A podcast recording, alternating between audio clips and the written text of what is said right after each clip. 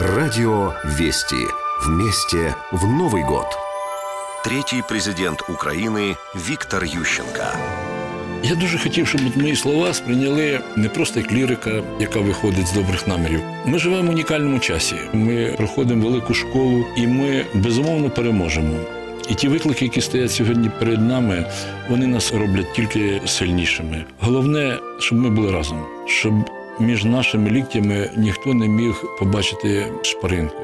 Тому я бажаю улюблені нації, процвітання, гордості за те, що ми живемо в такому відповідальному часі, за ту школу, яку ми проходимо, і ті виклики, які ми долаємо. Щастя вам!